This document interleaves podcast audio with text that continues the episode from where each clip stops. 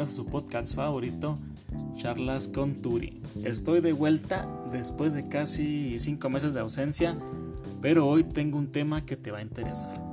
Les voy a platicar sobre la pirámide de Maslow o jerarquía de las necesidades humanas. La pirámide de Maslow o la jerarquía de las necesidades humanas es una teoría psicológica propuesta por el psicólogo Abraham Maslow en su obra Una teoría sobre la motivación humana de 1943 que posteriormente amplió.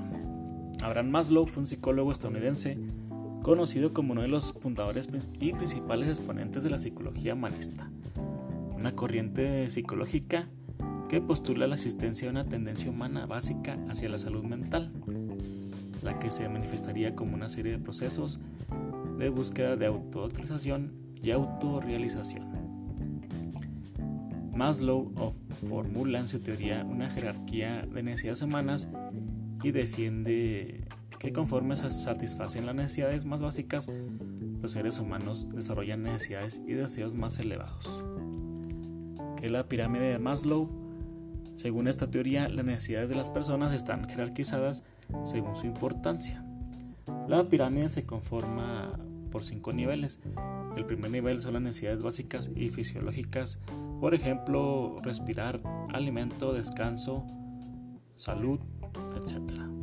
El segundo nivel son las necesidades de seguridad, entre ellas la seguridad física, el empleo, la familia. El tercer nivel es el de las necesidades de afiliación, donde encontramos la amistad, el afecto o la pareja. El cuarto nivel de la pirámide está compuesto por las necesidades de reconocimiento, el prestigio, los logros o el respeto. El último nivel de la pirámide es de la necesidad de realización, con aspectos como la creatividad o el liderazgo. Maslow dice que la capacidad de deseo del hombre no conoce fin. Una vez satisfecho un nivel de necesidades, el individuo tiende hacia el nivel superior. No obstante, hay muchos individuos que se quedan en un determinado nivel, satisfaciendo indefinidamente un determinado tipo de necesidad y no mostrando sensibilidad hacia las otras necesidades. Las diferencias entre personas se traducen en su sensibilidad a necesidades más o menos importantes. El paso a nivel superior de necesidades no es irreversible. Cambios en las situaciones pueden hacer que una persona deje de tener satisfechas unas necesidades superiores y descender en la pirámide. No todas las personas tenemos la misma escala de valores ni de necesidades.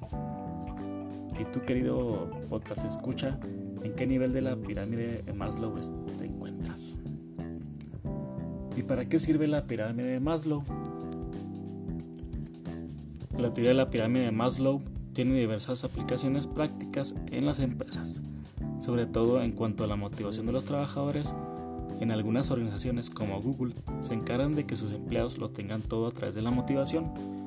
Estas exitosas organizaciones mm, son célebres por las favorables condiciones de sus trabajadores y su increíble rendimiento. La principal razón es que nuestra productividad se incrementa si somos felices y estamos motivados para hacer un buen trabajo. Esta teoría se puede aplicar al desarrollo profesional y de carrera de los trabajadores analizando en qué escalón están. Servirá para contemplar en profundidad sus problemas y progresar.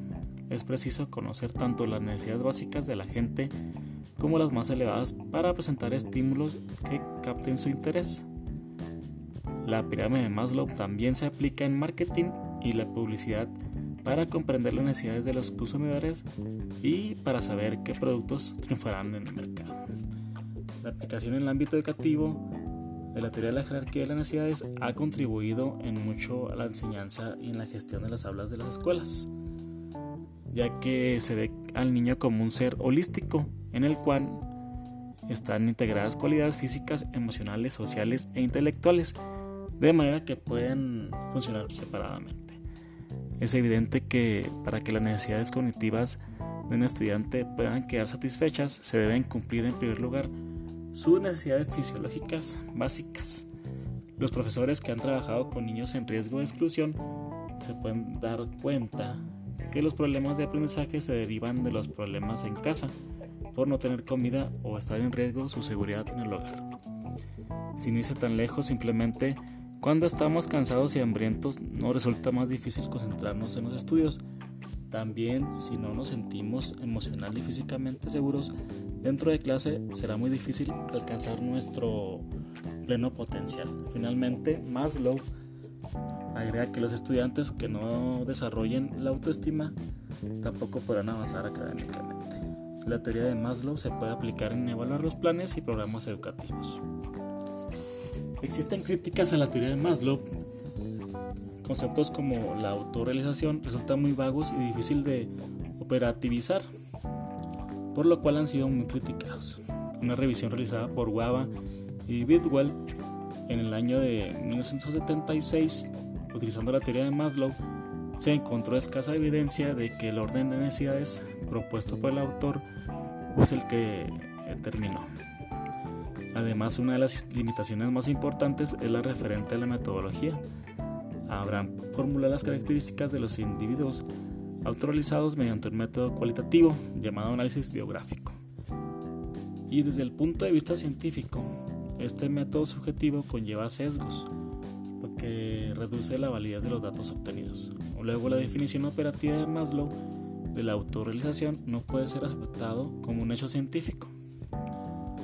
Respecto al mencionado análisis biográfico que utilizó Maslow, Gran parte de los detractores indican que la muestra a priori estaba sesgada hacia banderones blancos y con educación superior como Thomas Jefferson, Abraham Lincoln, Albert Einstein, Gandhi, Beethoven y aunque en 1970 incorpora mujeres autorizadas como Eleanor Roosevelt y la Madre Teresa de Calcuta, estas comprendían una pequeña proporción de su muestra. Luego la generalización de su teoría a mujeres e individuos de clases sociales más bajas o diferente etnia es muy cuestionable. Se critica también la suposición de, que las necesidades de inferiores deben ser satisfechas para poder alcanzar su potencial y autorrealizarse. Esto no siempre así y por lo tanto la jerarquía de necesidades en algunos aspectos de Maslow no ha sido sostenida. Pensemos en personas que viven en extrema pobreza son todavía capaces de necesidades de orden superior como el amor y pertenencia. Vayamos un poco más lejos, aún grandes autores y artistas, por ejemplo Rembrandt y Van Gogh, vivieron en la pobreza durante toda su vida. Sin embargo, se podría argumentar que lograron la autorización. ¿Qué pasó aquí? Los expertos sostienen que podemos estar motivados por necesidades de crecimiento más altas, al tiempo que por las necesidades de deficiencia de menor nivel. Una investigación más reciente llevada a cabo en 2011 por Day y Diner puso a prueba la teoría de Maslow mediante análisis de datos de 60.865 participantes de 123 países que representan las principales regiones del mundo. En una encuesta, los participantes respondieron sobre seis necesidades que se parecen mucho a los del modelo de Maslow también calificaron su bienestar a través de tres medidas discretas, evaluación de vida, sentimientos positivos, instantes de alegría en el día a día y sentimientos negativos, experiencias cotidianas de tristeza, la ira o estrés. Los resultados respaldaron la opinión de que aún de las necesidades humanas son universales y atraviesan diferencias culturales, el orden de estas no es como lo establece Maslow. Y la conclusión sobre la teoría de Maslow de acuerdo con Maslow, solamente las necesidades que el ser humano no satisface influyen en el comportamiento, pues las necesidades satisfechas no alteran el comportamiento. Las necesidades fisiológicas nacen con la persona, el resto de las necesidades surgen con el tiempo. No todos los seres humanos experimentan la necesidad de autorización, pues esta es una meta individual de los seres humanos. Las necesidades de los niveles superiores no surgen en la medida que las más bajas van siendo satisfechas. Las básicas siempre predominan sobre las superiores. Bueno, aquí llegamos al final de este podcast. Espero que te haya gustado este tema tan interesante. Te agradezco que hayas llegado hasta aquí. Y muchas gracias.